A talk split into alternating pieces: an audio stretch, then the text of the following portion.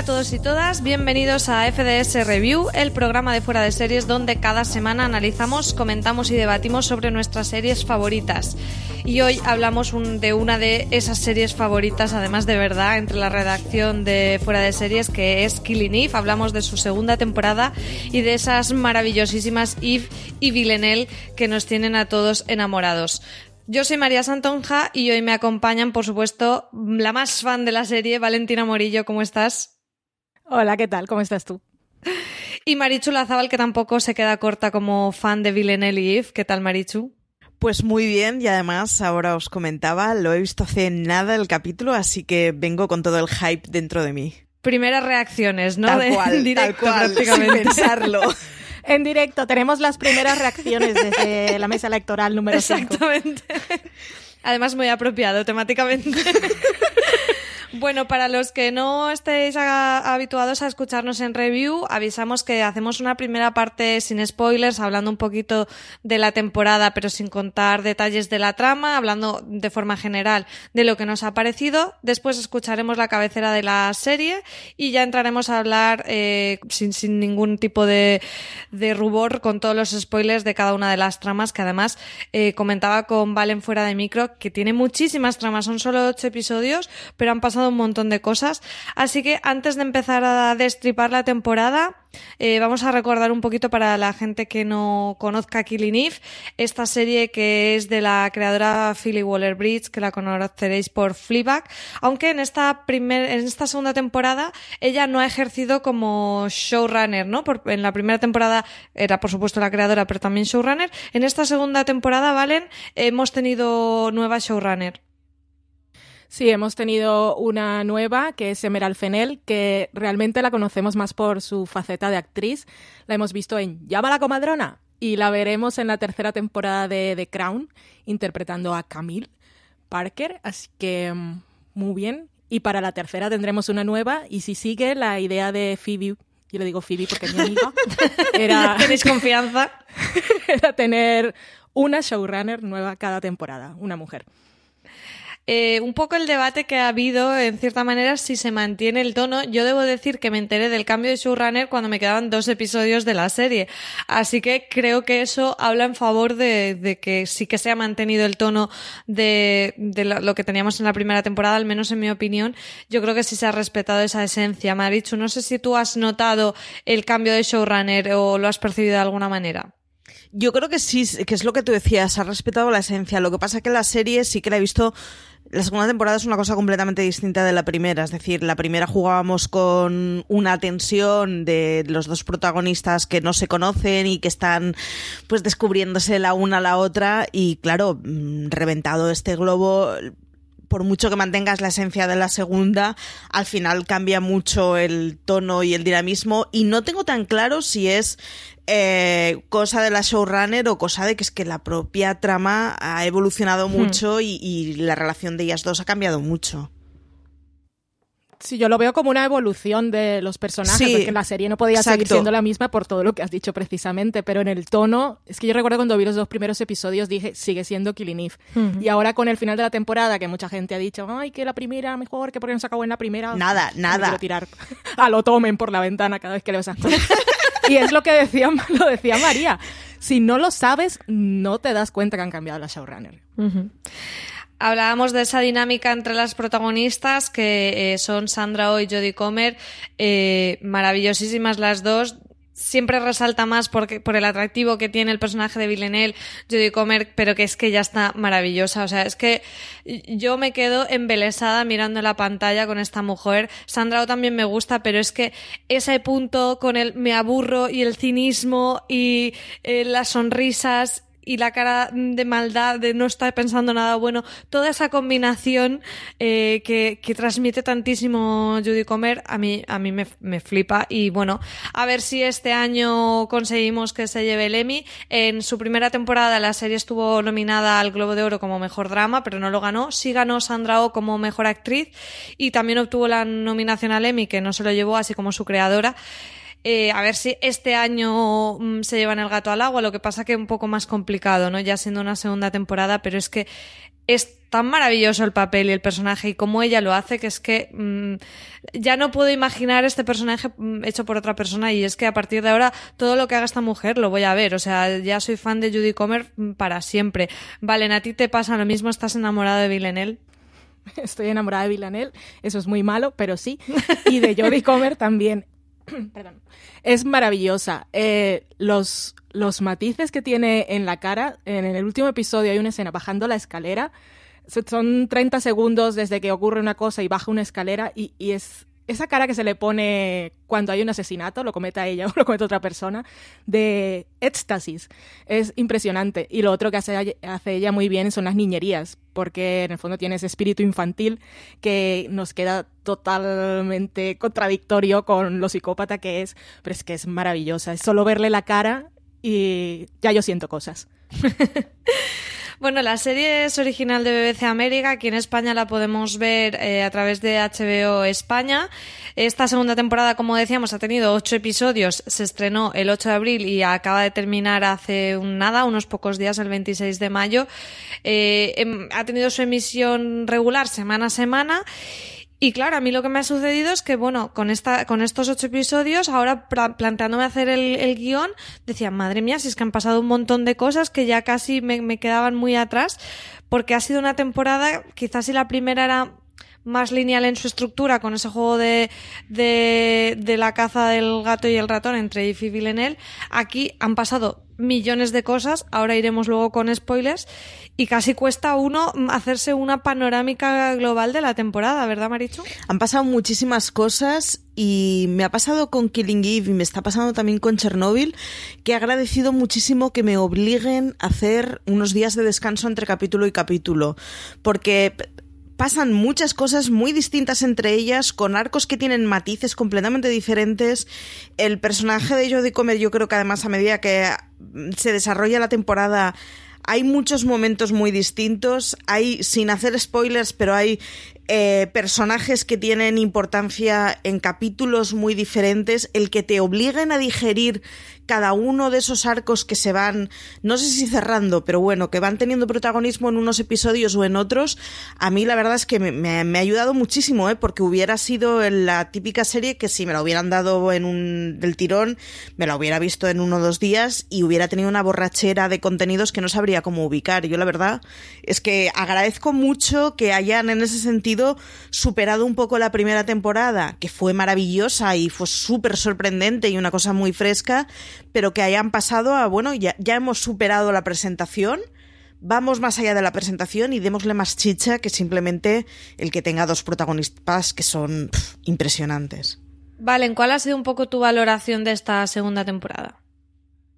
Ah, me, ha vuelto loca. Eh, Killing Eve es una serie que desde su primer episodio y afortunadamente he seguido teniendo la misma sensación hasta el último episodio de esta temporada.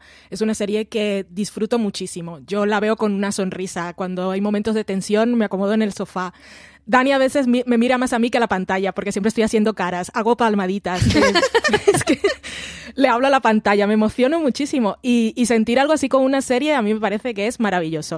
Puedes ver la serie como entretenimiento. un canal de YouTube como La abuela de dragones, pero a ti valen pero eh, para viendo Killing reacciones. Pues, sí, sí, en el último episodio tenías que haberme visto. Me pongo las manos en la mejilla. Es que parece, parezco una niña que llevan por primera vez al cine, no lo sé. Pero me gusta mucho tener esa sensación porque ves muchas series y muchas las ves, nosotros que trabajamos en esto, desafortunadamente algunas las vemos porque las tenemos que ver y hay otras series de las que te cansas y cuando llega el, cuando llega el momento de Killing Eve para mí es el, el momento de mi semana. Eso y mi gato. Yo esta temporada, eh, bueno, estoy con lo que has dicho, Marichu. Yo cada día estoy más mm, tengo más claro que, para, que soy persona de emisión semanal. Las series que se entregan de, de golpe la mayoría me cuesta seguirlas, la, me cuesta sacar el tiempo, mientras que cuando lo sigo semanalmente eh, las disfruto mucho más, un poco también con, ligando con lo que decía Vale, ¿no? De ese momento de la semana es estar esperando nueve episodios, es reflexionar lo que ha sucedido y más aún en esta temporada que, como decíamos, han pasado muchísimas cosas. Me ha gustado mucho la dinámica entre ellas, creo que, que esos giros, esos, esa realización súper mm, original y única, ese punto de, de situaciones locas, no sé, por decir algo, en un momento de tensión que de repente hay algo cómico, eso que hace la serie tan genuina me parece que se ha mantenido. Eh, sí que quizá he echado de menos que la trama hubiera sido un poco más, no sé, porque quizá mm, soy muy simple, ¿no? Me he perdido un poco en las tramas. Me hubiese gustado que a lo mejor alguna de esas Mm, que han abierto que la hubieran explorado más. A lo mejor en vez de darnos mm, tres subtramas principales de asesinos, eh, que hubiéramos tenido una o dos, porque al final me da la sensación de que quedaban más de sí, ¿no? Luego iremos un poco con ellas en detalle y me ha costado un poco acostumbrarme a esa nueva estructura, ¿no? Porque al final en la primera temporada está claro que el caso era Villeneuve y era un caso único por temporada. En esta temporada no, es que se convierta en un procedimental ni mucho menos, pero sí tenemos como mm, varias partes diferenciadas que creo que en sí podían haber dado más de sí, pero aquí se han dedicado a quemar trama y quemar trama y me ha despistado un poco, eso quizá no me ha gustado tanto, pero también es verdad que no sé cómo hubiera sido de la otra manera, así que tampoco tengo para comparar. En mi mente creo que me sentía más cómoda con el tema caso único, pero igualmente la dinámica entre ellas sigue siendo eso, evolucionada, pero súper interesante. Y vamos, los que digan que, que porque tenía que haberse quedado en una única temporada, o sea, me parece un crimen, porque puedo entender que haya gente que diga, y incluso puedo yo estar hasta de acuerdo en la afirmación de que quizá la primera temporada era mejor en el sentido de que es el descubrimiento de los personajes, esa dinámica primera entre ellas. Claro, e, esa sorpresa inicial aquí la pierdes y, es, es inevitable que, eso a lo mejor eh, te, perjudica a nivel de, apasionamiento con la serie. Pero de ahí a decir que se tenía que haber quedado en una única temporada es como, por favor, no me quites esto. Yo estoy contentísima de que hayan renovado, estábamos comentando, está renovada para una tercera temporada con la nueva showrunner que es Susan Ethcote, que ha trabajado en Fear the Walking Dead. Y yo mm, ya me he sentido un poco, un poco huérfana de pensar que la semana que viene ya no tendremos episodio.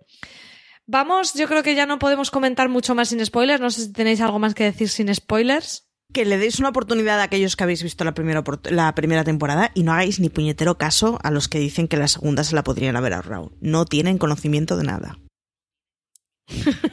vale. Bueno, pues con esa declaración de intenciones tan, tan clara y a, viva voz, eh, vamos a escuchar la música de la cabecera y ya sí empezamos a destripar la trama de la segunda temporada de Killing Eve con todos los spoilers del mundo.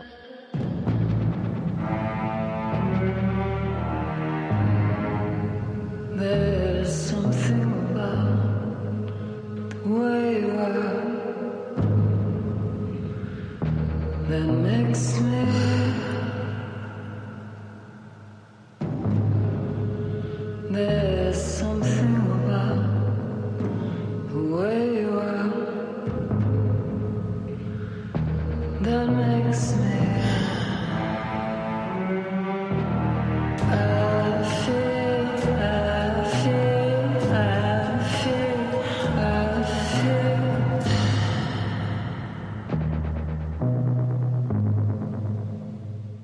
Bueno, hablamos ya con todos los spoilers y la segunda temporada eh, nos deja justo en el mismo momento en el que, en el momento inmediatamente posterior en el que terminó la primera temporada con Villanelle herida, eh, Eve eh, en shock y, bueno, unas escenas que a, mí me, me, gustaron mucho por ver a Villeneuve en esa situación de indefensión, porque a la vez la, la están buscando, eh, mm, bueno, toda esta gente de los 12 y demás, que es una trama que yo me pierdo muchísimo, así que disculpas anticipadas, porque seguro que digo cosas que no son con la trama de los 12. Y a mí me, me, encantó especialmente ver a Eve cuando regresa a su casa en la bañera, como sin poder procesar todo lo que, lo que ha sucedido. Valen, ¿qué te pareció el arranque de, de la temporada?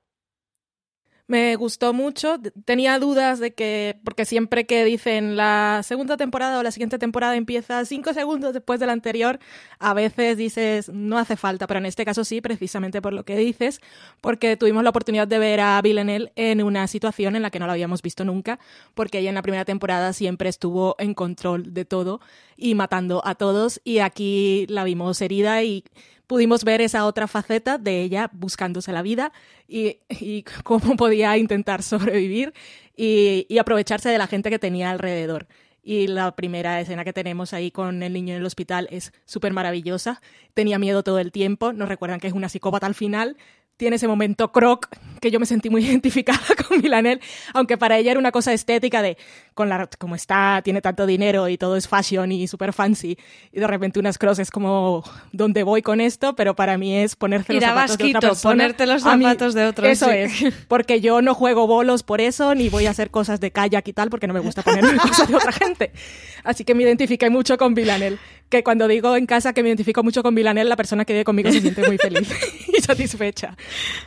Y luego, pues, eh, eh, cuando la tuvimos con este señor, el super creepy, que Villanelle es psicópata y mata mucho, pero hay muertes que satisfacen. Y dices, pues muy bien, muy bien matado este señor. Sí, la, la, escena y la relación que se establece con el niño en el hospital es como muy entrañable, como intenta eh, salirse de esa pensando que pueden mm, seguir buscándola, robando dinero, haciéndose pasar por médico, bueno, un montón de situaciones divertidas eh, hasta que la vemos en, con la silla de ruedas eh, saltándose la, la alerta que está en el hospital poniendo su carita de buena. Pero como dices, Valen, es fantástico porque nos vuelven a recordar quién es Villeneuve cuando acaba matando a este chico, en realidad por un tipo de, por, por una especie de idea racional de, bueno, es verdad, vas a estar amargado toda la vida, eh, mejor te mato, que es como terrible, ¿no? Es como cuando ves que puede tener como una relación y cierta empatía, ves que no funciona así su cabeza, ¿no, Marichu? Sí, es, es realmente extraño el arranque que tiene de la temporada. Yo reconozco que, que no la vi cuando salió el segundo, o sea, el primer episodio, digamos, me, me, me retrasé un poco y solo por los comentarios que oía y por los fotogramas completamente surrealistas que fueron pululando esas dos primeras semanas, me enganchó de lleno. Es sí, con el pijama. O sea, la imagen del pijama es que da unas fotografías increíbles porque además es, es, muy colorido en un entorno así un poco extraño. O sea, tiene un arranque que es potentísimo y, y, y fue de estas cosas de no sabía que la estaba echando tanto de menos hasta que la volví a ver. Y el arranque que tiene es bueno es un, un sui generis que, que, de golpe te mete además en una historia completamente distinta a lo que era la primera temporada, pero es como no estoy entendiendo nada de lo que estoy viendo, pero me está gustando muchísimo.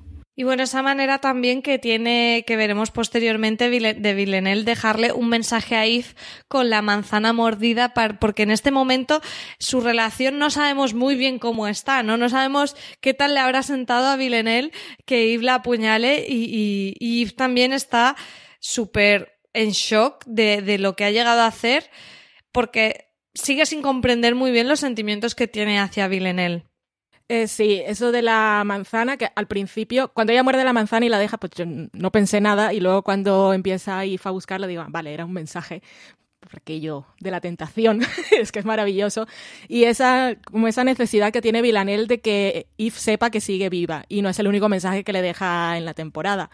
Eh, con, vuelvo que como es la escena, no me acuerdo qué episodio es, pero es el episodio en el que están en Ámsterdam y va vestida con un vestido rosa como aquel que llevaba en la primera temporada en el sillón y aquí con la máscara aquella de cerdita y es una el escena súper siniestra, vaya. Sí, me encanta porque la gente está afuera eh, grabando y dice, oh, qué espectáculo, mira qué montaje, qué cosa más chula han hecho. Y ella aprovecha para hacer esa muerte ahí y todo para llamar la atención de Eve, que luego la vemos eh, desde una ventana esperando a que llegue y cuando ve que no es ella la que llega, pues se enfada y la vemos en aquella escena de la discoteca que está a punto de matar a una pobre chica en el baño y está totalmente desquiciada. En la escena de Ámsterdam, por cierto, que a mí me costó entender que en realidad es eh, ellos están eh, Constantine y Eve contratados de, de, asesinos a sueldos, pero de cosas así, nada de freelance. De, claro, nada de tramas de alto standing como las de los 12 de empresarios de alto nivel y políticos y demás, sino aquí eh, la, el, el encargo viene por una mujer despechada que quiere asesinar a su marido, porque yo no entendía, no entendía que era la mujer la que le había hecho ese encargo y no, no acaba de comprender la escena porque la mujer lo ve y se queda como, pues muy bien. Y yo digo, ¿qué está pasando aquí? Hasta que entendí que es que era ella la que les había contratado y, y si ya la escena era muy perturbadora y muy siniestra, ya lo redondeó to totalmente. La parte de Ámsterdam creo que es de las, bueno, no podía ser de otra manera, la, la más bajos fondos que hemos tenido en, en la temporada. Eh, bueno, en Londres, eh, Eve, eh, que la habían despedido, mmm, vuelve a entrar a trabajar con Caroline, otro personaje que es que no puedo amarlo más, que es maravillosísimo. Vuelve a trabajar en el MI6 y como buenos espías, aquí nunca nos queda muy clara la agenda de Caroline, qué sabe, qué no sabe, cómo manipula a todos. Solo nos queda claro que no le gusta que le hagan perder el tiempo, porque ella tiene también hobbies, que es una de las frases que más me gusta de la serie. O sea, eh, ella está maravillosa. La actriz es eh, Fiona Shaw, Sí. se llama, creo. Sí, Fiona Shaw. Y, y es, es de esos secundarios que hacen también de la serie eh, que sea tan rica, ¿no? Porque estamos siempre con Eve, con Villanelle, nos fascinan ellas, pero es que tiene cada secundario y uno de ellos es Caroline, eh, Marichu. Yo necesito un gran hermano 24 horas de la vida de Caroline, no lo puedo evitar, porque constantemente va dejando frases de estas, pues del tipo tengo hobbies, que es como la vida de esta mujer tiene que ser apasionante, o sea, ¿por qué no estamos viendo ya una serie en paralelo de qué es lo que hace esta señora de lunes a viernes de normal? Y la relación con su hijo, que también Exacto. es para, para explorar eso. La relación... Y sus amantes. Es, es que es, es, todo, es como, pero, pero esta mujer es maravillosa, o sea, necesito saber más de ella, quiero tomarme 25 cafés con ella y que me cuente toda su vida. Y sin embargo, es un personaje del que en realidad, o sea, sabemos muchas cosas muy sueltas sin nada de contexto, porque es con, bueno, es, es el guadiana de, de Killing Eve que va apareciendo y desapareciendo según conviene y según el momento pero, pero, pero no, no, tenemos nada de contexto para, para entender a esta señora y sin embargo es maravillosa. O sea, necesito más de ella. Estoy de acuerdo, sí necesitamos más de ella, pero lo poco que deja siempre es maravilla. Y es una cosa que también se nota que esta serie está hecha por mujeres porque tiene algunas, dentro de toda la locura que es Killing Eve y lo de thriller y espías y la psicópata y los viajes por el mundo, tiene esos momentos de cotidianidad, como en la primera temporada en el, comprando en la carnicería unas salchichas o cuando ficha a Eve por primera vez con la leche y en esta temporada, en los primeros episodios, en medio de cualquier cosa, Eve le pregunta, ¿pero tú qué crema usas que tienes esa piel tan buena? es, es grandísima. Pero es que Caroline es que es maravillosa, es que me muero. Cuando llegan a casa y de repente baja un maromo, no da ninguna explicación. Es que es lo que me encanta de ella, no tiene que dar ninguna explicación. de sus hombres y de su vida, su relación con Kenny es maravillosa. Pero, y, y, me encanta porque en, este, en esta temporada nos pusieron a una superior de Karen, que también era una figura y también era una mujer. Sí, son es esos verdad. detallitos de la serie que me encantan porque son todas fabulosas. Sí, en eso que comentas me fijé también, ¿no? De el hecho de, de cuando hablamos de, de, temas de representación y de cómo se nota cuando, que, que, aquí hay mujeres detrás, porque sería la típica, el típico secundario que para una escena hubieran puesto a un tío, además muy claramente, es la Sí. típica escena de la has cagado, solucionalo, grito mucho y soy un jefe muy enfadado. Y aquí pusieron a una mujer.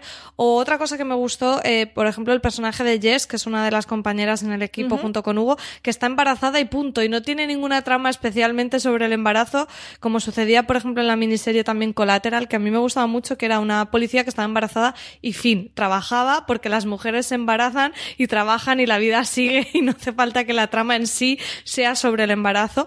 Y, y ese tipo de trufitas que nos da la serie a mí me encantan y, y está, está muy bien que las, que las señalemos. Est- Está muy bien, además, que en- generalmente en las series, incluso en muchas de las que tienen representación femenina, hay que justificar la presentación femenina. Y son mujeres muy fuertes. la mujer normalmente no es fuerte, quiero decir, todos sobrevivimos un poco como podemos, ¿no? Y es simplemente que, la gente tenemos personalidades distintas y está muy bien como la abundancia de papeles femeninos no tiene que ir ligada a una justificación per se y pues sí, pues las dos protagonistas son femeninas y son mujeres muy fuertes, pero sin embargo el coro de mujeres que hay alrededor de ellas pues son tías normales dentro de lo que es un trabajo completamente anormal y dentro de lo que es que todo el mundo somos, bueno, pues tenemos nuestra propia personalidad y nuestro propio carácter. El detalle que decías del embarazo, el que no es una justificación de una seña de identidad dentro de un entorno de mujeres fuertes, sino que es una tía normal con un trabajo que es una puñetera locura y que pues, lo que quiere llegar es a su casa y quitarse los zapatos. Y está muy bien esa falta de tener que justificar la presencia femenina, que es una cosa que es maravillosa en la serie y que ojalá lo sigamos viendo. Y luego dijo Jess una frase que yo no sabía, supongo que es verdad, pero son de esas cosas que siempre me sorprenden de los embarazos, que le estaba explicando a Eve que es que, ¿sabías que los niños para coger el calcio se lo roban a la madre? Me duelen los dientes. Ay, sí, lo de los dientes a mí también me dejó muy traumatizada ahora que lo dice. Pero son esas cosas que en otra serie que fuera principalmente masculina, pues esa conversación queda totalmente fuera de lugar. Y aquí te la sueltan como una cosa pues muy normal, conversaciones que tenemos. Bueno, pero, pero, tiene mucha gracia, es muy tarantiniano hablando de la mayonesa que usan los europeos, ¿sabes? Es que ese tipo de cosas le dan mucha, mucha gracia a la serie. A mí, eh, esos puntos con, con esa mm, ese humor que tiene de repente de cosas totalmente rocambolescas, eh, me encanta, o sea, me encanta. Eh, Habías apuntado, Valen, tú una, una de las tramas del arranque cuando Villeneuve está regresando a, a Inglaterra, está, eh, bueno, porque recordemos que, que estaban en, en París inicialmente, está regresando a Inglaterra y, tiene muy mal ojo en un supermercado intentando buscar al típico tío pringado que cree que va a poder manipular con tan mala suerte que se encuentra a un Norman Bates de la vida, súper siniestro. Yo creo que es el personaje más siniestro que hemos visto. Y mira que luego nos traen otros cuantos. Este Julian que tiene a la madre allí mm, con demencia, pero que no sabe si sabe, no sabe, o que está, o si prefiere no saber que, que, por cierto, un momentazo cuando eh, llega la policía y la mujer sale de la casa contenta con su camisón. Ya ves. me voy. Aquí os quedáis. El, el, el, creepy de Julian a mí me dio muy mal rollo y como decías, Valen, hay muertes que, que son merecidas y que aplaudimos, ¿verdad? Ahí vimos a el sufrir. Sí, sí, yo estaba además deseando esos momentos. Son de esas cosas que en la serie que estás sabes que Villanel no va a morir y no le va a pasar nada, pero de todas maneras sufres y necesitas que esa persona muera de la peor forma posible y pronto. Y la verdad es que cuando ocurre, fui tan feliz. De esas cosas que digo, sí, un poco la abuela de dragones. Muy bien, muy bien. Marichu, ¿qué te pareció a ti la incorporación de, de, esta trama?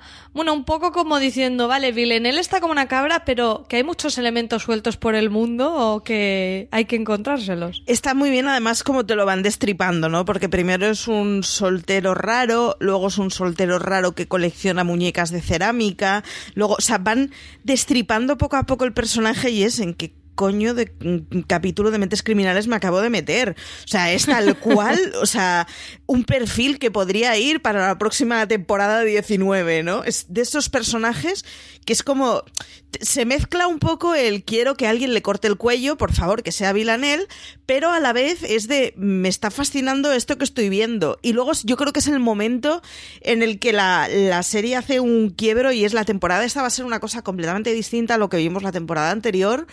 Jugamos a otro juego con los mismos personajes, a unos ritmos completamente distintos, a unos retos completamente distintos y es como, o sea, yo tuve un momento de esto de no, no estoy entendiendo qué tipo de serie estoy viendo, pero me está flipando todo lo que me están poniendo, porque es que, claro, es que tienes a un puñetero enfermo delante.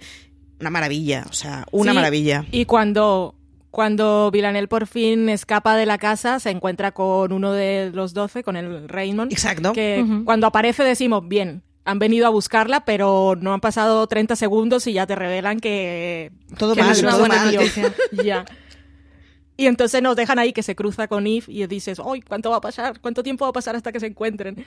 Y pasa bastante tiempo, justo eso es lo que iba a decir, que es en este momento en el que retoman el contacto más explícito con Villeneuve, llamando desde casa de Julian al MI6 diciendo quiero hablar con Ispolastri.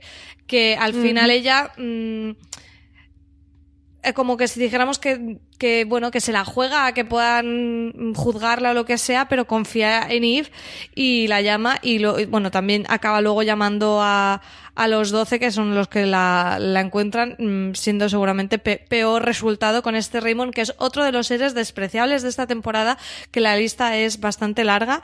Y yo no sé si me podéis alguna de las dos explicar un poco la trama de los 12, porque a mí me lleva perdidísima. Vale, ¿tú que tienes más mm, analizada la serie? ¿O, no te interesa la parte de conspiración o estás como yo? La parte de la conspiración es lo que menos me interesa. Pero en la primera temporada nos quedaba la duda de si Caroline estaba trabajando realmente para ellos. Efectivamente. Eh, y estabas ahí pensando. En esta temporada eh, sabemos que trabaja con Constantine, pero ellos en realidad eh, quieren como infiltrarse en todas sus actividades y en este caso con lo de Aaron Peel, querían matarlo para que no vendiera el arma, que no era un arma, que era una cosa tecnológica, bueno, que es bastante peligroso. Pensaba que esto se iba a volver person of interest en algún momento. y, y, bueno, entonces siempre tenemos ahí la duda de Caroline de, de qué lado está. Sabemos que no está del lado de Eve en ningún momento porque la ha utilizado todo el tiempo. Hasta el último episodio no descubrimos que ella en realidad lo que quería era lo que le estaba diciendo que no. O sea, te vas con, con Villanel para hacer esto, pero por favor que no mate a este señor. Y lo que ella quería realmente era que Villanel matara a este señor y que no quedara ningún rastro de que ella había trabajado en, esa operación para que no tuviera ningún tipo de vinculación con ella. Sí, a mí es una de las partes, eh, fíjate, que más que la parte de los 12 en sí, que es como esta mm, élite que controla el mundo y demás, me interesa más el papel de Caroline, efectivamente, que estabas tú comentando, el papel de Caroline en eso, ¿no? Esa, esa agenda oculta de Caroline es lo que más me interesa y de hecho eh, ya mencionabas el final, la gran revelación de la manipulación de Caroline. Bueno, luego iremos mejor con el final porque es una cadena de manipulaciones, pero me encantó ese giro porque lo vi muy lógico, ¿no? Cuando vemos a este tipo que, que les hace charlas en, allí en la oficina sobre los psicópatas y que parece que lo que esté realmente es evaluando a Eve y cuando iba como a pedirle ayuda porque se siente desbordada de esos sentimientos que tiene hacia Villeneuve, él, él, dice, es que no comprendo esta operación donde pones a una psicópata a, hacer seguimiento a otro psicópata y a ti que está súper implicada. Es como, no, no puede salir bien. Y claro, tú lo veías como espectador y decías, es que este hombre tiene razón, esta gente no son tan listos, los espías estos. Y luego, efectivamente, es que la, la, intención era, lo que quería. Sí, es, está Ella quería precisamente eso. Quería, quería saber si Eve iba a desbordarse con Villanelle. Iban a ir por libre, iba a confiar en ella, eh, porque ha sabido identificar la fascinación que tiene Eve por Villanelle. Y entonces llevó a este hombre para comprobar eso y este pobre señor dice, no, es que yo esto no lo recomiendo. Y ella, sí, sí, sí. Este me, me ha dicho lo que quería exactamente. Fear the Walking Dead regresa con su quinta temporada a AMC. Morgan Jones se ha consolidado como el nuevo líder del grupo y su misión es clara, encontrar a otros supervivientes y ayudar a hacer del mundo o lo que queda de él un lugar mejor. En su camino, los supervivientes deberán adentrarse en territorios desconocidos, enfrentarse a nuevos peligros y reencontrarse con algunas personas de su pasado. No sé si hay alguien de vosotros ahí fuera. Pero si estáis, aguantad. Vamos a ayudaros.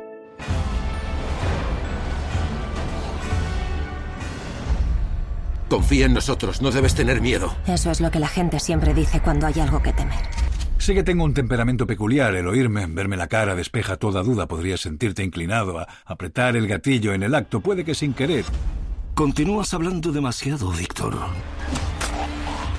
Morgan. Dwight. El lunes 3 de junio a las 22.30 horas regresan los zombies a AMC. No te pierdas el estreno de la quinta temporada de Fear the Walking Dead. Bueno, en el, en el grupo que tenemos a Jess, a Hugo, a Kenny también inicialmente, empiezan a trabajar en la investigación de otra asesina que, eh, como es en los primeros episodios a mí me daba la sensación que iba a ser como el buscando a Villeneuve 2 y luego realmente se resuelve bastante pronto, que es este fantasma que al menos como planteamiento me gustó muchísimo esa contraposición absoluta con Villeneuve que eh, le gusta hacerse notar, que es excéntrica y este fantasma que es alguien invisible y también esa reivindicación de esas mujeres invisibles en la sociedad. Me pareció una manera eh, brillante de presentarnos a otro asesino que es, que es lo típico que es que siempre eh, yo pienso cuando veo las pelis de James Bond y demás. Es como, a ver, el, el espía seguro que es, mm, yo qué sé, un señor bajito que no llama la atención, una señora mayor no un, un tío cachas guapo con smoking que pide martini, porque es como, hola, soy espía, ¿sabes? Pregúntame Pues, cómo. eh, claro, me, me pasaba un poco con eso, de que, que muchas veces en, en estos temas lo- ves que dices, es que un buen espía, un buen asesino es aquel que siempre pasa desapercibido y me gustó muchísimo con el modo, cómo desarrollaron este personaje de fantasma. Marichu, ¿a ti qué te pareció esta, esta contraparte de Villeneuve? A mí me gustó mucho y reconozco que me dio penita que fuera una trama, lo que decías tú de quemar trama rápido, ¿no? Reconozco que yo hubiera agradecido una, una temporada en la que, bueno, hubiéramos visto en paralelo a Villanel, pero hubiéramos seguido a este, a este fantasma durante toda la temporada. Me gustó mucho el perfil y me gustó mucho además mm, eh, a- aquello que hacía referencia, bueno, a los momentos en que la entrevistan y los momentos en que hablan con ella posterior y tal, fue eh, una serie completamente distinta, es como una microserie dentro de ella, es una serie mucho más tipo procedimental y mucho, pues me me recordaba mucho al aire y al tipo de capítulos que tiene Elementary que es completamente diferente a todo lo que hemos visto de Killing Eve y sin embargo no se me hizo nada pesada. Y yo tiendo a ser en estas cosas un poco angustiosa de que te dejes de tonterías y me expliques lo que me venías a explicar y sin embargo aquí la gocé completamente porque est- está bien hecha y te presentan una serie que es una cosa completamente diferente con una asesina diferente con una asesina que tiene empatía por la víctima y que bueno pues al final oye nos lo vamos a quitar esto de encima cuanto antes mejor y de la manera más humana con todas las comillas del mundo, ¿no? Y me gustó muchísimo, la verdad, y me gustó muchísimo además ver cómo trabajaba el equipo y no lo sé, me pareció otra serie que es como, hostia, hay una gente maravillosa metida aquí dentro para que nos enseñen cosas tan diferentes entre sí que nos llaman la atención todas y que nos cautivan todas. Es como, es que podríais estar haciendo una serie completamente diferente y sería igualmente chulísima. Sí, la serie hace una lectura muy aguda, ya, ya lo comentabas tú, María, con el perfil de esta fantasma y nos demuestra que Eve en realidad tiene, lo llamaremos talento, pero sí, tiene un talento para, para entender estas psicópatas femeninas o para, para saber leer la escena del crimen psicópata y qué es lo que hay, porque enseguida dijo es una mujer, es discreta y enseguida pensó, y es bastante triste, es un inmigrante eh, a la que nadie le presta atención. Y por eso cuando se encuentra con ella eh, también es bastante duro porque lo que hace Eve es ponerse a hablar en coreano con su madre para que la mujer también la tome como una mujer cualquiera y no se sienta amenazada en el momento en que la capturan. Y eso está muy bien. Eh, toda esta trama a, a mí me pareció bastante interesante y luego tiene su, su recompensa al final cuando perdone que vaya saltando al final, pero es que me llama mucho la atención porque tenemos a Eve cuando quiere escapar, lo que hace es ponerse el, el traje, el uniforme Cierto. de empleada del hotel y nadie le presta atención. Entonces ahí me, me pareció bastante inteligente y bastante bien hilado. Sí, ese paralelismo con la fantasma, eh, luego con Eve en el final y su disfraz, eh, está muy, muy bien. Yo, bueno, ya lo había dicho antes, ¿no? Me dio ganas de ver más a este fantasma.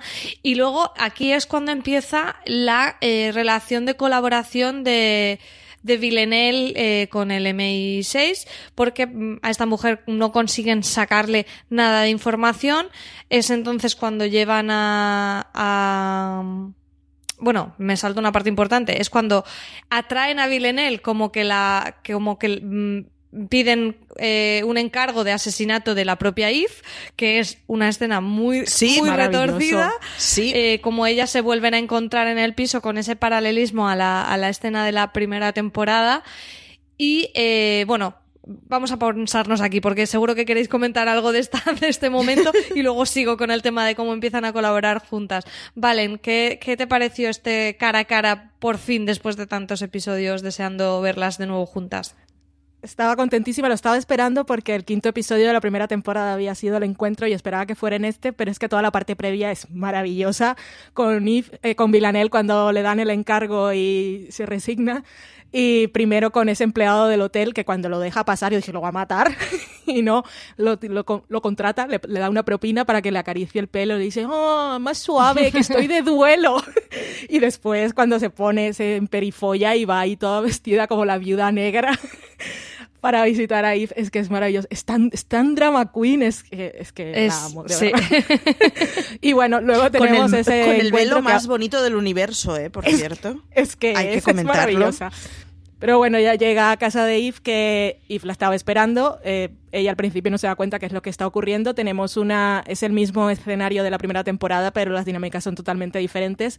De todas formas, Eve cree que tiene el control y Villanelle le hace la misma jugarreta que le hizo a Constantine en la primera temporada, de hacerle creer que las pastillas lo, van a matar. Y, y, bueno, y esto deriva en la cosa más loca que solo puede pasar en esta serie y es que te vamos a contratar para que trabajes con nosotros. Aquí cuando la contratan eh, es un poco, bueno, eh, no, no, conseguimos sacarle nada a esta fantasma y, bueno, la, la, llevan a ella para que hable con, con, fantasma para saber quién está detrás de esos asesinatos que ya empezamos a apuntar el, el último caso que vemos de, de, la temporada, que es ese que eh, tiene que ver con el con la, empresa tecnológica de, información, una especie aquí de Super Google que tiene toda la información con Aaron Peel, donde detectan que ha muerto, bueno, el, CEO de la empresa y también muchas personas relevantes relacionadas con, con este. Y es cuando Villeneuve habla con Fantasma que ella revela que, bueno, clásico básico, que el asesino del CEO ha sido su propio hijo, Aaron Peel, al que luego veremos a continuación. ¿Qué tal eh, visteis la relación de Eve y Villanelle trabajando juntas? ¿No? Es como si Eve, en cierta manera, esa atracción que tiene por Villanelle cuando están juntas ya se, le desborde y ya sí que no sabe gestionarlo para nada, ¿no, Marichi? Bueno, es, que es, situación difícilmente gestionable porque además en paralelo no, tenemos que olvidar que Villanelle se está dedicando a que la vuelta a casa de, de Sandra O sea siempre de lo más accidentada y de lo más eh, turbulenta. Entonces es como la, meten en un contexto que es imposible que nadie le funcione la cabeza de una forma mínimamente lúcida, porque hay que aguantar a Vilanel, porque hay que tener ese trabajo, porque hay que tener esa vuelta a casa. Es, es una relación entre ellas que es curioso porque a mí me gusta muchísimo más cuando están separadas que cuando están juntas. Cuando están juntas, yo no lo puedo evitar, me dan lastimita, es de por, favor no vais a funcionar, os vais a hacer daño. O sea, con lo bien que lo estabais haciendo en plan agónico a distancia, ¿no? Es como, no lo sé, es de esas cosas, yo reconozco que me da cierta, angustia cuando las veo juntas, o sea, me, me parece que, que no, no, va a funcionar, no, no van a llevarlo bien y no van a saber digerirlo y no van a tener una, un reparto de poder e, equitativo, ¿no? O sea, con todo lo potente que es Eve, me da la sensación que es que se queda muy anulada con Villanelle siempre. Es, bueno, pues la lleva por donde ella quiere, porque, bueno, porque hay que ser muy ama del universo para llevar a Eve por donde quieres, ¿no? Pero me da, me da cosita, la verdad, verlas trabajar juntas, no lo puedo evitar.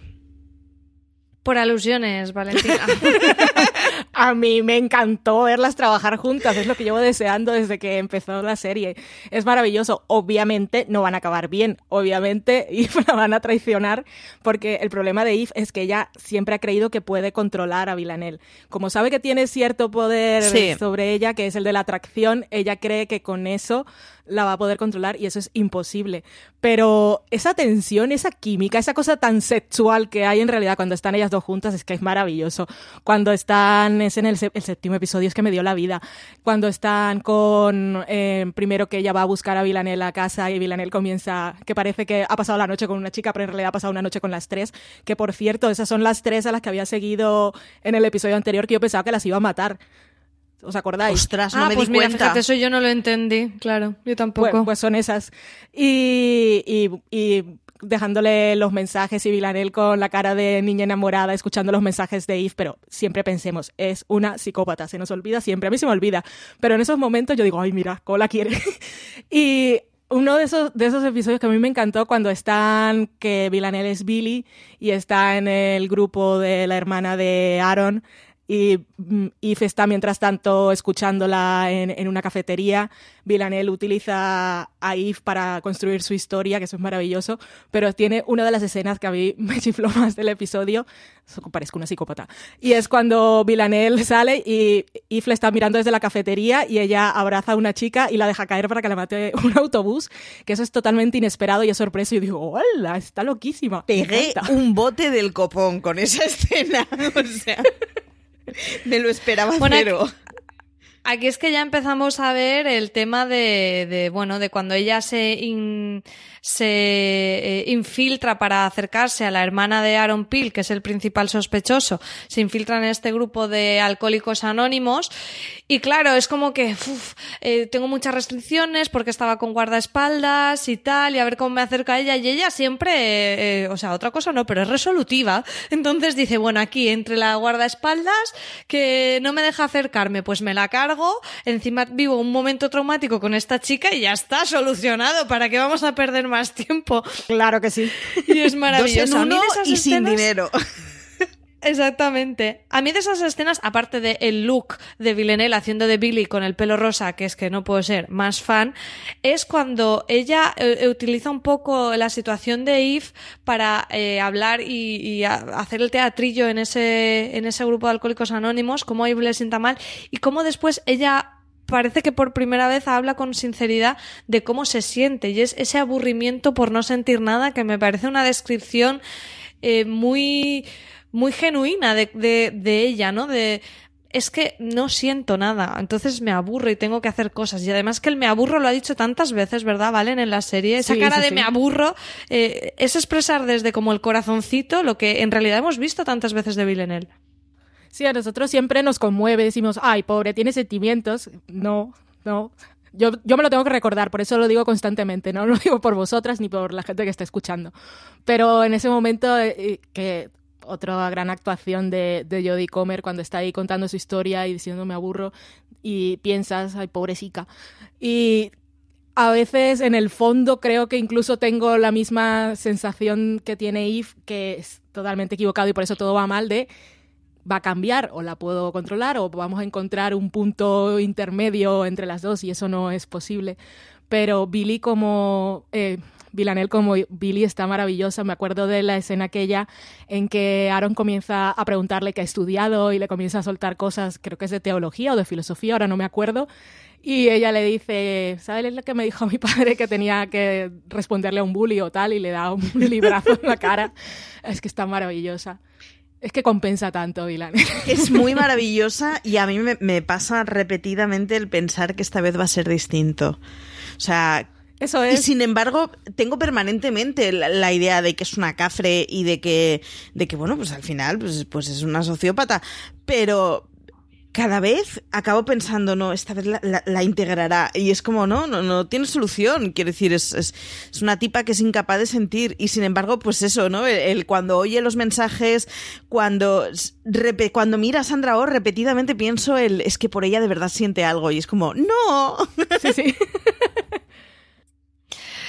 Sí, eh, Villanelle es un personaje complicado, complicado, pero, pero a mí, a mí ya os digo que me co- conecté mucho con ella porque si siente algo, en todo caso es lo del aburrimiento y por eso tiene que hacer la cabra todo el día para, para conseguir eh, sen- sentirse viva en cierta manera. Es que es muy triste lo que le sucede en realidad. Y después, Es como un gato, María. Cuando se aburren no ves la vara La que dan. Después es no me mires, no me toques, pero ahora hazme caso. ¿Qué quieres? No lo, Lo sé. mismo, hazme pero caso. matando. Villanelle sería muy gato, sí. Sí, sí, sí. Eh, bueno, aquí tenemos esa última misión. Ya, vale, lo apuntabas cuando eh, Villanelle se infiltra y va a conocer a, a Aaron Peel. Eh, esas escenas son maravillosas, pero ya cuando capta su atención en cierta manera. Aaron Peel tonto no es, también está tocado, pero tonto no es. Sabe que hay algo en ella que no encaja, pero consigue eh, llamar la. mm, consigue llamar su atención y consiguen el objetivo que era ir a Roma a esa supuesta reunión que va a tener con un montón de gente que pueden ser los compradores de, de su gran arma, que es este, esta información super creepy, que yo no paraba de pensar en los altavoces inteligentes, están oyendo todo lo Sí. que digo todo el tiempo. Eh, Y entonces nos vamos a Roma con esta otra particularidad de la serie que es tenernos viajando y disfrutando de un montón de escenarios en ese palazzo romano que era precioso, pero a la vez sabías que ocultaba cosas muy chungas. Marichu. Oculta cosas muy chungas y es que el Aaron Peel este de las narices es muy chungo. O sea, a mí me parece muchísimo más chungo que Villanel, la verdad. Porque en el fondo la explicación de Villanel es muy honesta. Me, aburro y soy buena matando. Pues, pues, me voy a dedicar a esto, que por lo menos me da dinero y vestidos Pues bonitos. entiendo que es una lectura poco socialmente poco aceptada como mínimo. Pero es, es, es muy honesta la lectura que hacen de Villanel. Y en cambio, al tipo este, yo no llego a cogerle el pulso. O sea, me parece que es Hombre, lo que le gusta es verle comer a ella. O sea, es como que siente a través del otro. Es una cosa muy extraña, porque la, la escena con el plato de pasta, que por cierto me entra un hambre terrible. Sí. eh, y después tiene varias así, ¿no? Como, tiene unas como la observa. Muy retorcidas. O sea, ya desde luego el tío es extremadamente retorcido en todo lo que le pone. O sea, ya arrancando por ahí es rarete. Pero luego además es que tiene la cosa de que realmente no, no sabes si le está importando un pimiento lo que está haciendo. O sea, no sabes qué es lo que le mueve, porque por otro lado, sí parece un tipo que en su vida no, no parece que tenga mucho más en la vida, aparte de extorsionar a los demás, porque la, la forma que tiene de negociar es extorsionando puramente. O sea, es, es un boyerismo muy raro, muy chungo que dices, bueno, pues es que de los dos la normal es Villanel, mal vamos. O sea, todo el rollo, ¿no? Es esa complacencia que tiene rollo Aníbal Lecter cuando le enseña el, el, vestido a Clarice Starling, pues esto a lo grande con todo el con todo el armario de ropajes. Es como, o sea, esa forma en que entiende al segundo el, el, el gustarle tener cosas de Villanel, no lo sé, es un tío muy raro, muy retorcido. A mí me da muy mal rollo. O sea, en ese momento en que tienes a Villanel y tienes a él, y la que te da buen rollo y te tranquiliza y te parece predecible es Villanel, echa a correr. ¿Te parece una persona normal? Completamente. O Sí, sea, sí. echa a correr, porque estoy entendiendo mucho más a la pirada esta que, que al tipo este que me están poniendo delante. No, no, no, no, no. Me da muchísimo miedo. O sea, es con diferencia, yo creo, el personaje más retorcido que, que, que, que hemos visto en los últimos años o en los últimos tiempos.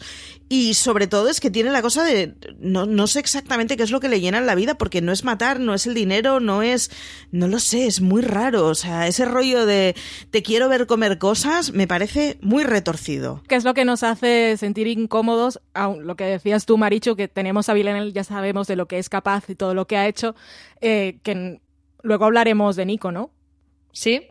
Vale, eh, bueno, para no decirlo ahora. Y sin embargo, él nos hace sentir incómodos con esas cosas como verla comer o cuando le dice esa ropa no me gusta, ese cinturón no va, siéntate ahí como si fueras una muñeca, no te muevas hasta que regrese y eso te hace sentir súper incómodo.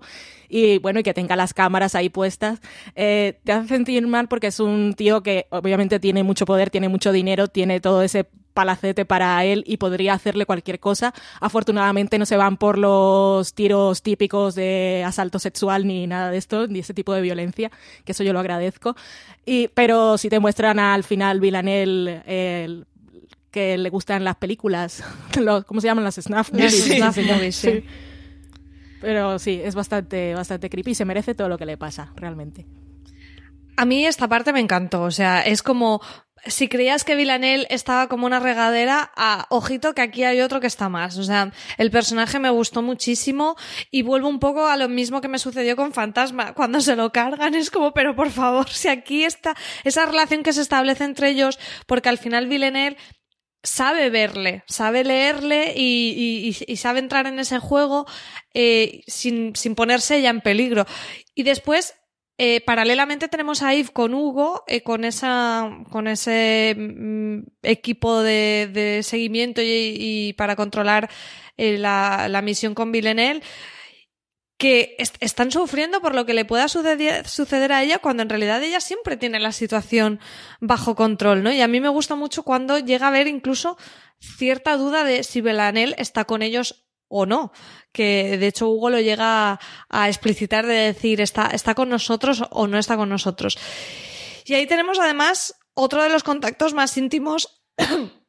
Perdonar, otro de los contactos más íntimos entre Villanelle y y es esa escena de sexo telefónica también súper retorcida y maravillosa eh, cuando, cuando ella está en el palazzo y Eve está en el, en el hostal. ¿Qué te pareció, Valen? Ay, me pongo nerviosa. Yo la viví muchísimo, yo estaba súper contenta.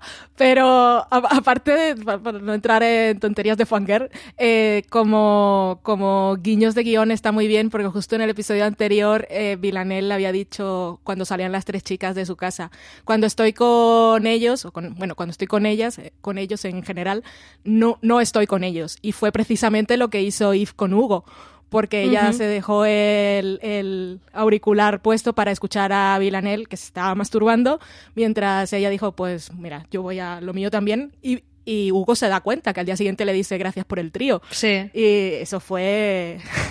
es que esta serie lo de la, sensualidad lo lleva al límite. Es que es súper interesante porque eh, en ningún momento ellas han tenido un contacto físico de ningún tipo. Y una relación que nos han planteado, como dices, Valen, súper sensual, súper compleja, cuando ni siquiera se han dado un beso, me parece brillante. O sea, como, o sea, esta escena me, me parece cómo avanzan en la relación cuando a la vez nos están privando de verlas, por ejemplo, besarse, es como, joder, qué, bien pensado a nivel de guion todo. Es, es es muy difícil, es que lo otro hubiera sido mucho más fácil. En cambio, los acercamientos que ellas tienen eh, son siempre pues retorcidos y tóxicos como es la relación de ellas, no podía ser de otra forma.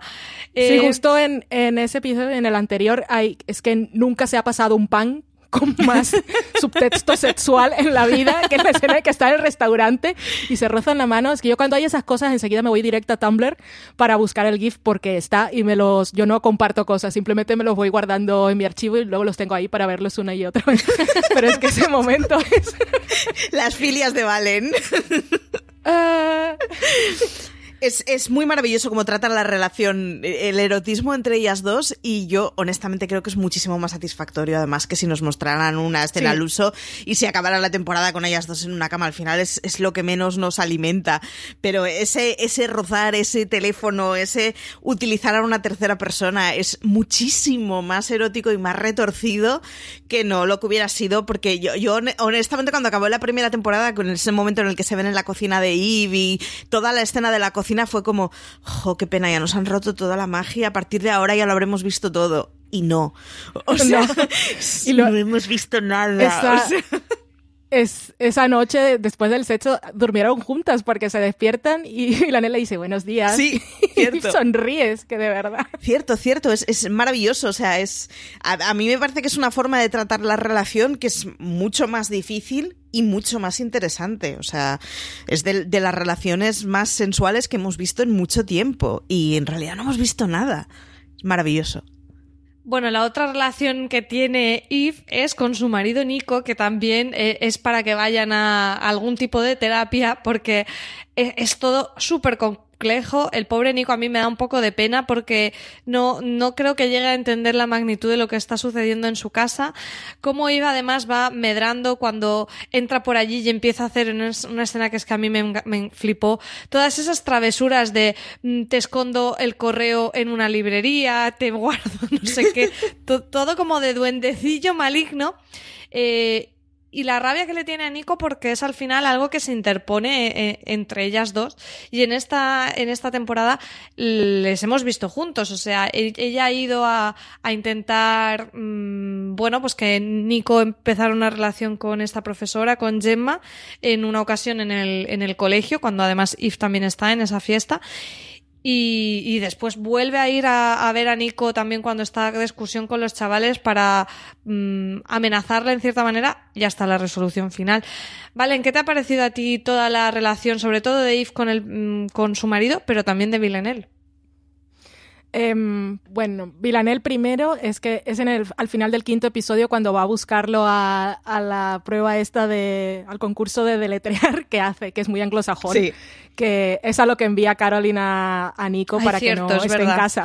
Me, encanta el detalle de que sea Caroline la que, la que lo está moviendo todo. Y además le cuenta que ella era, no sé, que, está en un grupo, o ahora no me acuerdo si era que ella había sido campeona y tal, como sus hobbies, que es que Caroline tiene mil vidas. Pero bueno, en fin, va a Vilanela ahí a buscarlo, que, que es eh, el típico encuentro de, rivales por, por una mujer. Y entonces le, le dice que, que sí, que, Vilane, que Yves la perdonó, que ahora están trabajando juntas o que son, son amigas y que el otro no tenía ni siquiera idea de lo que había pasado en París o que Yves había acuchillado a alguien, acuchillado, apuñalado. Y, y bueno, eso bien. Y luego de intentar que se líe con Gemma, que intenta eh, convencerla a ella en la escalera. Y eso nos lleva a, a la cosa esta en el almacén, que es maravilla también, una vez más, porque todo lo que ella hace es fabuloso.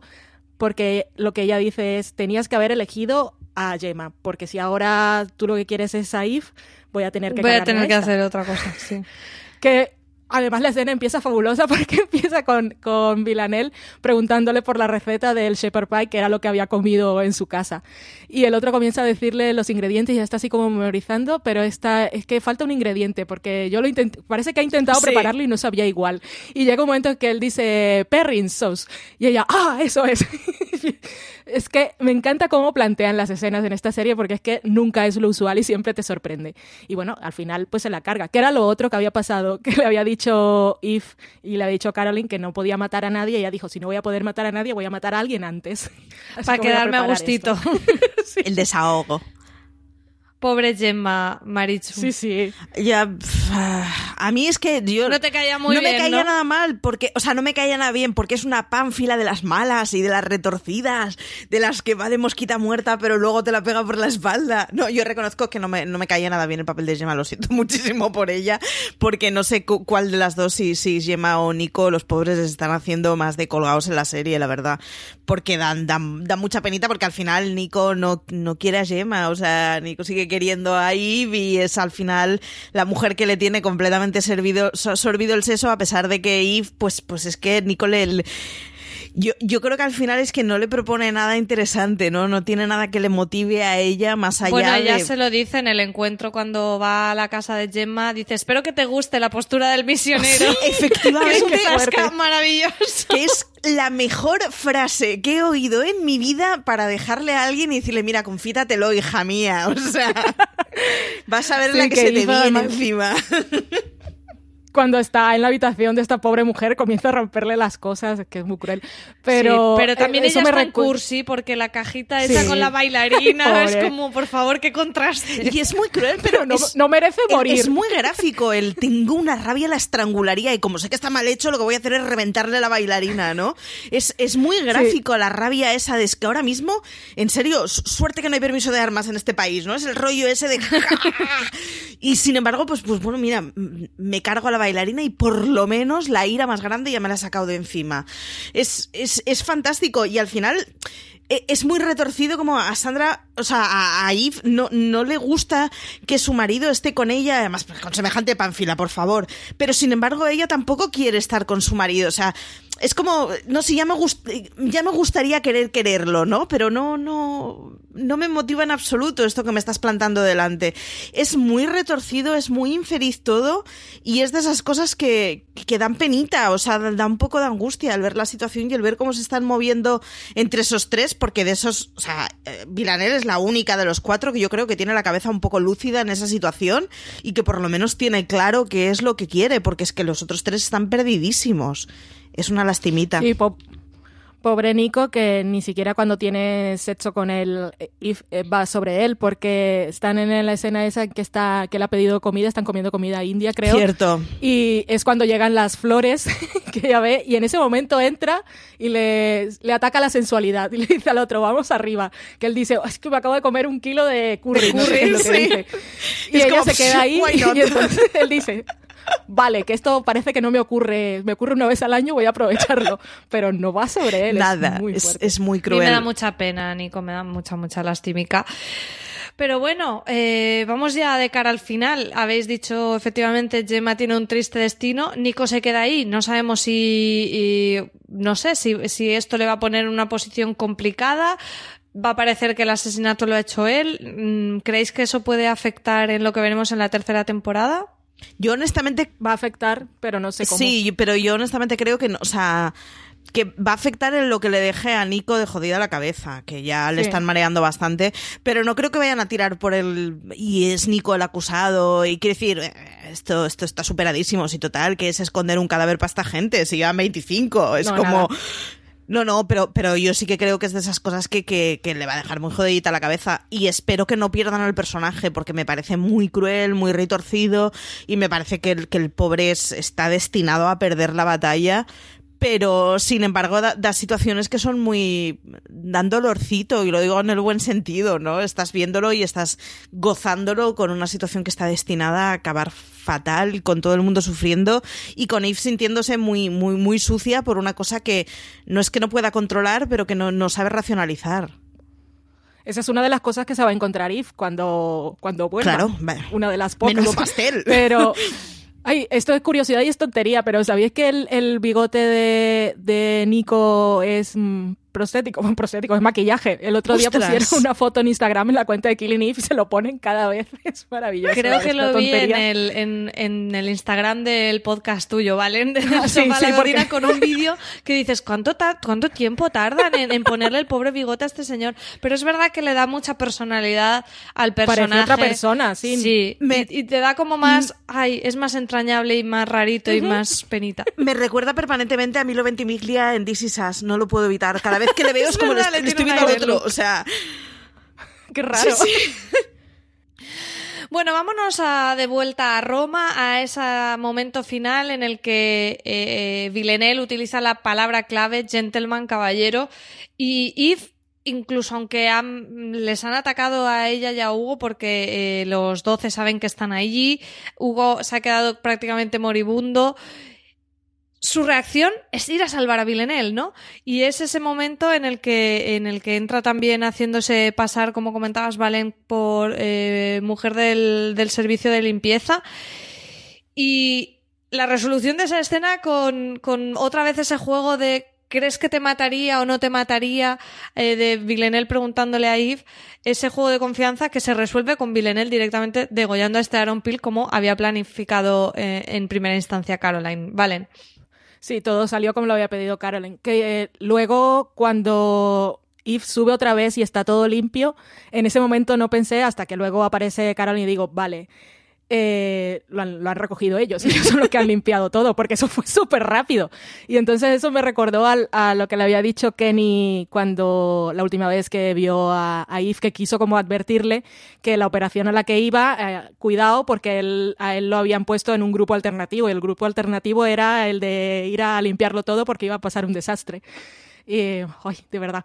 Pero bueno, sí, Villanel me pareció maravilloso que se cargara a Aaron, pero es que eso pasa eh, igual en los primeros 10, 15 minutos del episodio. Entonces dices, a ver si este era el malo, El malo al que a teníamos ahora, ¿qué va a pasar? Pues mira, lo que pasa, pasan muchas cosas.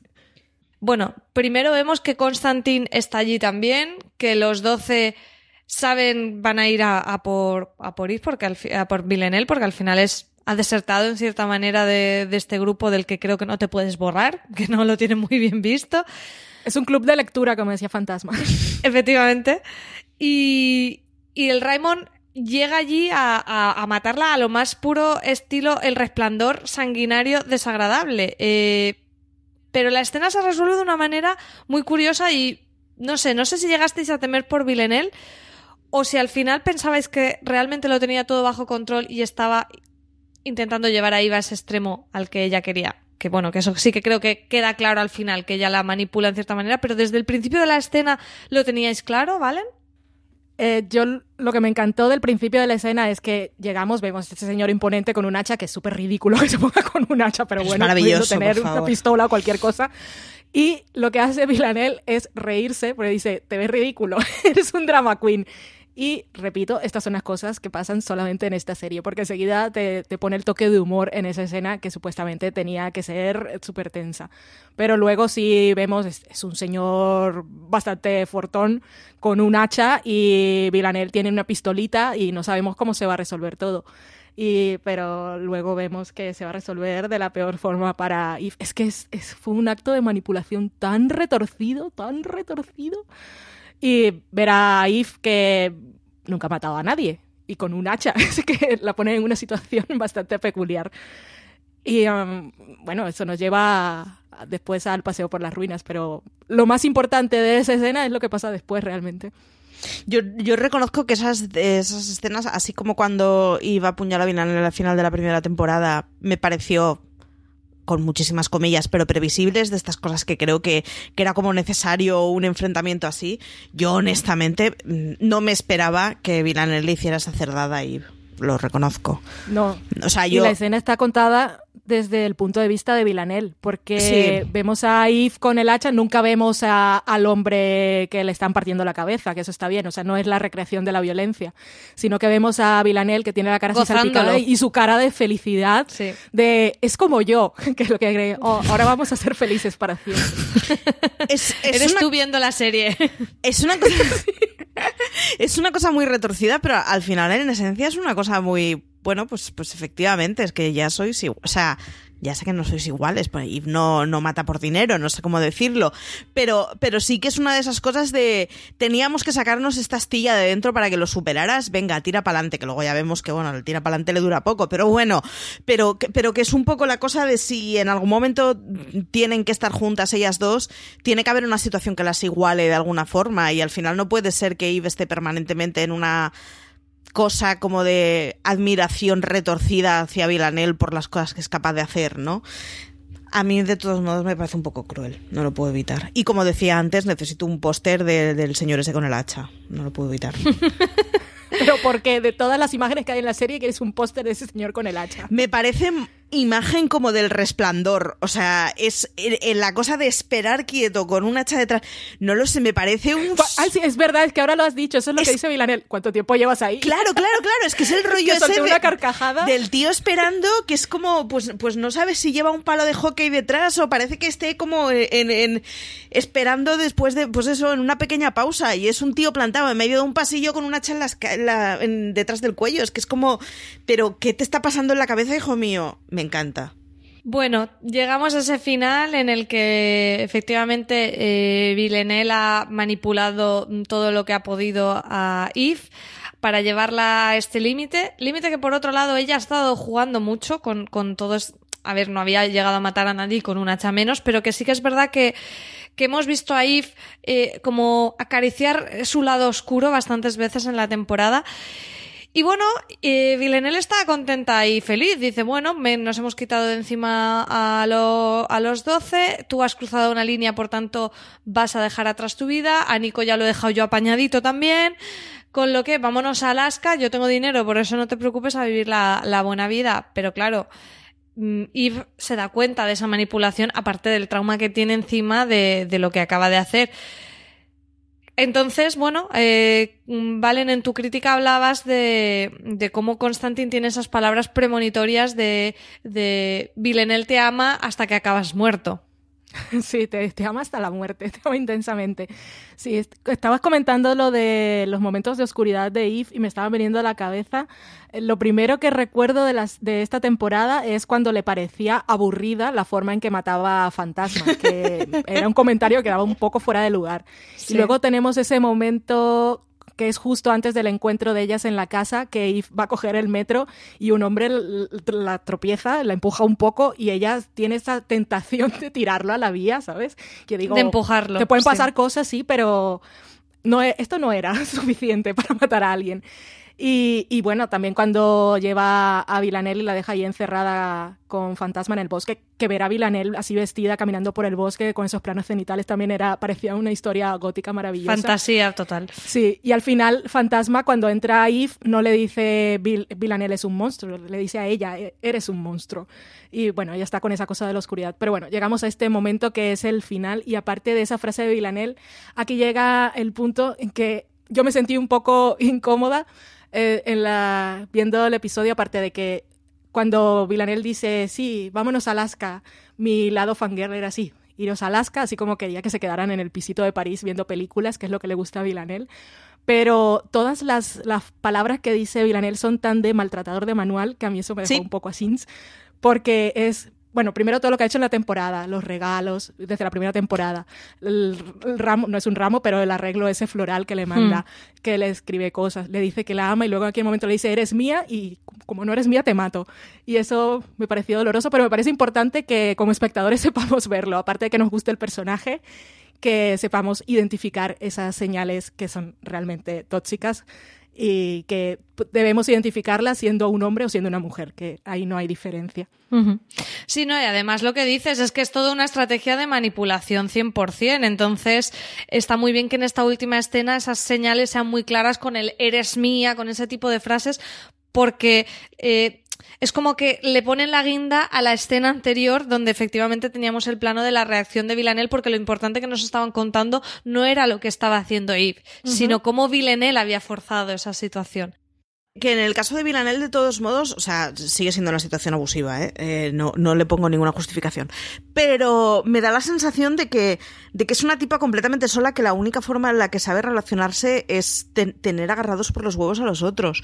O sea, solo sabe relacionarse con gente en la que en cualquier momento ella pueda tener una medida de presión que los destroce completamente. Me, parece que es, que es horroroso porque es que le, va a llevar siempre, porque luego además tampoco le gusta gente súper sumisa y súper tranquila. Entonces es una combinación nefasta porque es que te, va a llevar permanentemente a tener relaciones toxiquísimas en las que ninguno de los dos estéis a gusto, porque, bueno, si una relación es tóxica y lo tiene que decir alguien de servicios sociales, vale, pero si encima ni siquiera vosotros estáis bien, es como todo mal, todo mal. O sea, es, es la infelicidad de esta relación y llevado muy al extremo y llevado a una cosa muy retorcida, pero es, está destinada a ser infeliz pase lo que pase en su vida. Bueno, y con este final, con Villeneuve eh, eh, disparando a Yves, ¿qué creéis que nos espera en la próxima temporada? Eh, hemos cerrado el círculo, terminamos la primera con Yves apuñalando a Villeneuve, aquí Villeneuve disparando a Yves. ¿Creéis que Yves lo comprenderá igual de bien que, que Villeneuve? ¿Lo considerará un acto de amor? ¿O qué pasará, Valen?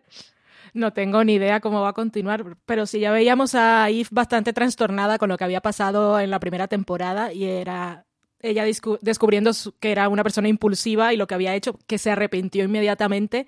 Ahora no es solo la traición de, de Villanelle, que de alguna manera la puede esperar porque ella puede decir, pues realmente es una psicópata, está mal de lo suyo y no, no tengo por qué sentirme. Lo lógico es que ella no tendría que sentirse realmente traicionada. La traición grande para ella es la de Caroline, porque en un momento ella tendrá, en ese, en ese paseo por las ruinas, que es muy metafórico, ella tuvo un momento así de pensar más o menos, pero cuando se recupere de su herida, pues ya veremos todo lo que tiene por pensar, porque va, a poder volver a trabajar con Caroline. Es complicado, porque la ha utilizado de mala manera. Porque una cosa es que podría haberle dicho que era lo que quería, en teoría, para los planes de Caroline no, no, era, lo, no era lo ideal. No y luego, pues se va a encontrar también con lo que ha ocurrido con Nico. O sea, ella ahora tiene una cosa en la cabeza que lo más importante que habrá es, es eso. Y Villanelle ahora también está en, en, otro punto diferente. Primero era una cuchillada, pero bueno, ya lo puede entender como algo pasional, loco y del momento, pero ahora ella también, también han tenido una relación más cercana y Villanelle también tiene algo que perdonar en teoría en su cabeza. Entonces, no sé, va a ser de todas formas una, una, temporada también totalmente nueva, así como fue la segunda, con las dinámicas totalmente cambiadas y no puedo tener más ganas de ver lo que van a hacer. ¿Cómo te quedaste tú, Marichu, con esta de final? Bueno, ¿cómo te quedaste hace mm, apenas hace dos horas una hora, que la sí, de ver? dos horas, exacto. Eh, muy descolocada, sobre todo porque además eh, al final hay una cosa de y no encaja en ninguno de los lugares en los que está no es el tipo de perfil que funciona bien en el MI6, ¿no? O sea, al final se, va a tener que enfrentar a Carolines permanentemente. Está en un sitio en donde absolutamente todos son enemigos de todos, todos juegan en los flancos que les interesa en el momento que les interesa. Y es un personaje que no está hecho para funcionar en una agencia así, aunque sea súper competente.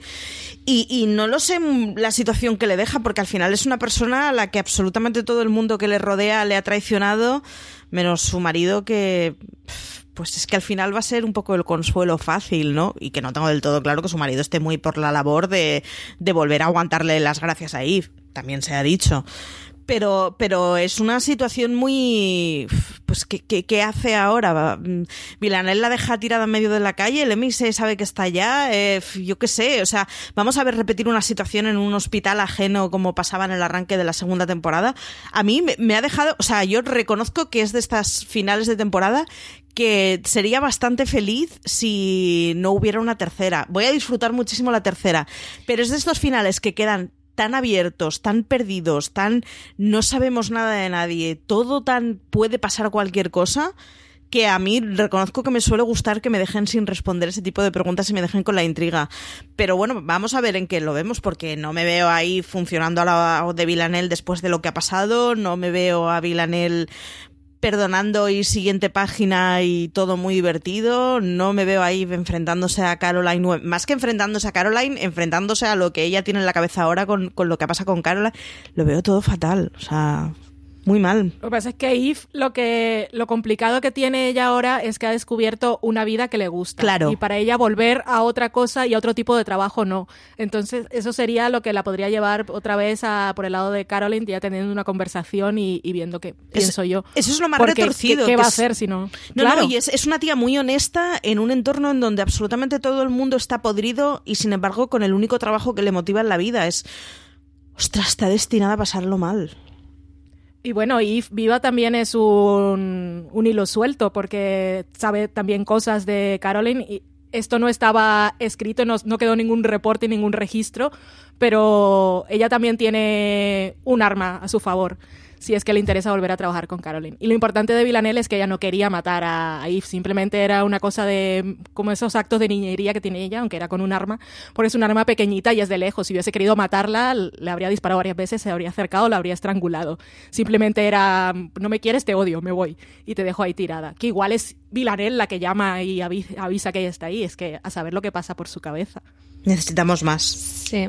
Puede que tengamos un arrepentimiento igual que lo tuvimos de, de ostras que he hecho con, con Eve en el final de la primera temporada. Bueno, pues había un montón de cosas. Eh, disculparnos hemos saltado mucho de tramas, pero es que era bastante complicado este, este review, la verdad. Y yo quiero agradeceros a, a las dos eh, que hayáis hablado con tanta pasión de Killing Eve. Creo que tendremos que juntarnos para esa tercera temporada para seguir hablando de Eve y Villanelle, que seguro que nos deparan muchas historias mm, de esas que no dejan indiferente, por decirlo de alguna manera. Eh, Marichu, muchísimas gracias por estar esta tarde con nosotras. Muchísimas gracias a vosotras. Ahora a ver si digiero lo que acabo de ver, porque me he comido los dos últimos episodios del tirón antes de grabar. O sea que, que, que vengo en caliente con, con, con todo el batido en la cabeza. Valen, vamos a abrirte ese canal de YouTube de... Totalmente. De reacciones. de reacciones eh, para la tercera temporada. Espero que no, pero, pero, pero sería divertido, la verdad. Bueno, a todos los que nos habéis escuchado, recomendamos si queréis seguir eh, mm, sabiendo cositas de Killing Eve, la crítica de Valen de esta segunda temporada que ya os hemos comentado, y también un artículo de Marina analizando este tema que muchos han comentado de si debería Killing Eve haber tenido una sola temporada. Nosotras aquí las tres ya os hemos dicho que sí, que sí que debería, pero bueno, en cualquier caso podéis leer también e- ese, ese comentario de, de Marina. Y nada más, os deseamos que paséis un feliz día. Recomendaros que os suscribáis a nuestro canal de podcast. Podéis suscribiros gratuitamente en iTunes, en Apple Podcast, en iVoox o Spotify. Y para más información y artículos, como siempre, fuera de series.com. Muchas gracias. Chao.